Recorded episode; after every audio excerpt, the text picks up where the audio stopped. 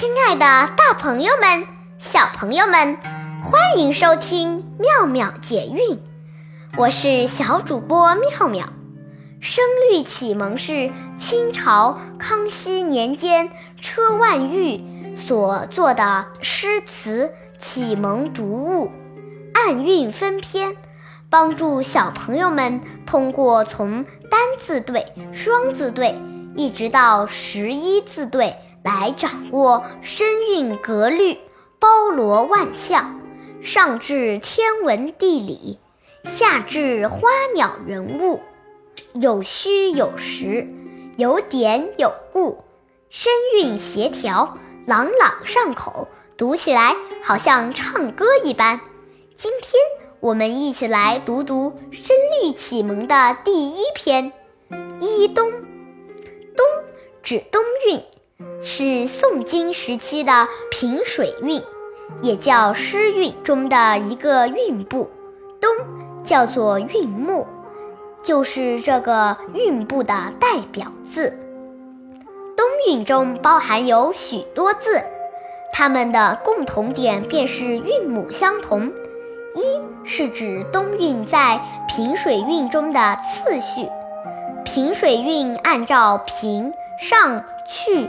人四个声调分为一百零六个韵部，其中因为平声的字较多，所以分为上下两个部分。冬韵是上平声中的第一个韵部。一冬，云对雨，雪对风，晚照对晴空，来鸿对去雁，宿鸟对鸣虫。三尺剑，六钧弓，岭北对江东。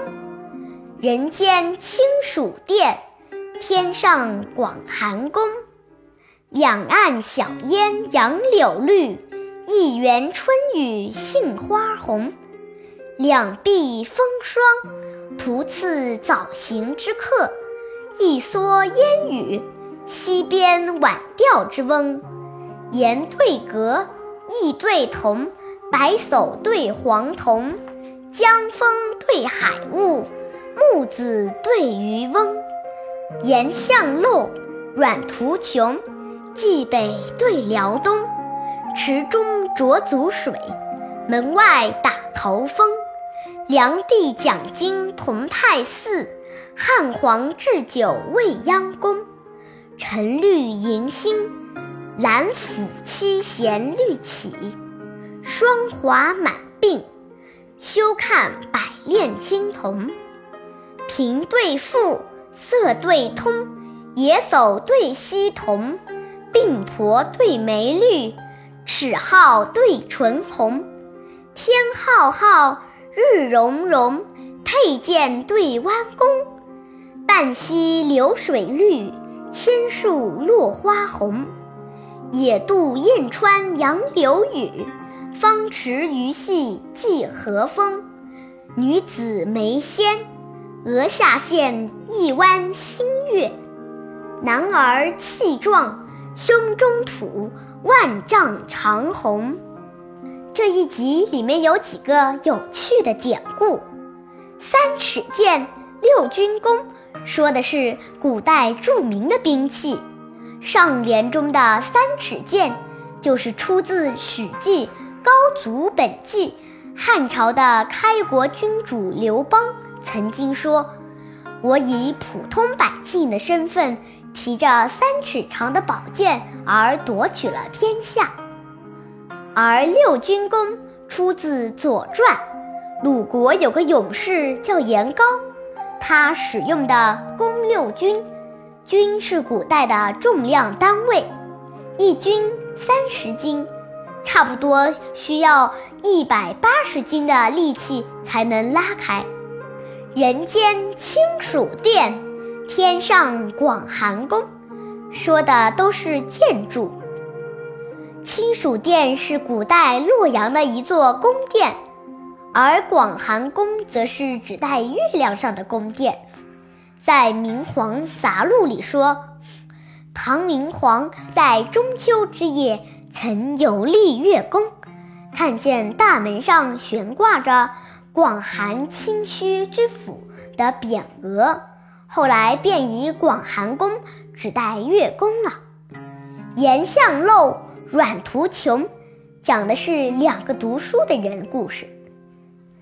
颜向漏里指的是颜回，是孔子的学生，在《论语雍也》里记载，孔子曾称赞颜回说：“一箪食，一瓢饮，在陋巷，人不堪其忧，回也不改其乐，贤哉，回也！”意思就是说，吃一箩筐饭食，喝一瓢凉水，住在偏僻的巷子里，别人受不了这种贫穷，颜回却不改变他快乐的心情。颜回呀，真是个闲人。阮途穷出自《晋书·阮籍传》，阮指阮籍是。魏晋时代人，他博览群书，好老庄之学，为竹林七贤之一。据《晋书》记载，阮籍经常驾车弃马游江的乱走，走到无路可走的时候，便大哭而返。穷在这里就是指无路可走处。池中浊足水。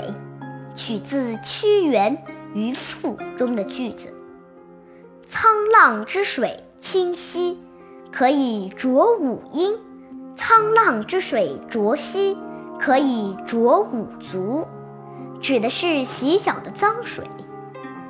梁帝讲经同泰寺，讲的是南朝的梁武帝萧衍，他笃信佛教。经常和高僧们在同泰寺研讨佛经。汉皇置酒未央宫，说的是汉朝的开国之君刘邦，他曾宴请群臣于长安的未央宫，接受群臣的朝贺。后面陈绿两句说的是汉代才女卓文君。据说汉代才子司马相如曾弹琴向卓文君求爱，卓文君就用这把名叫绿绮的琴应和他。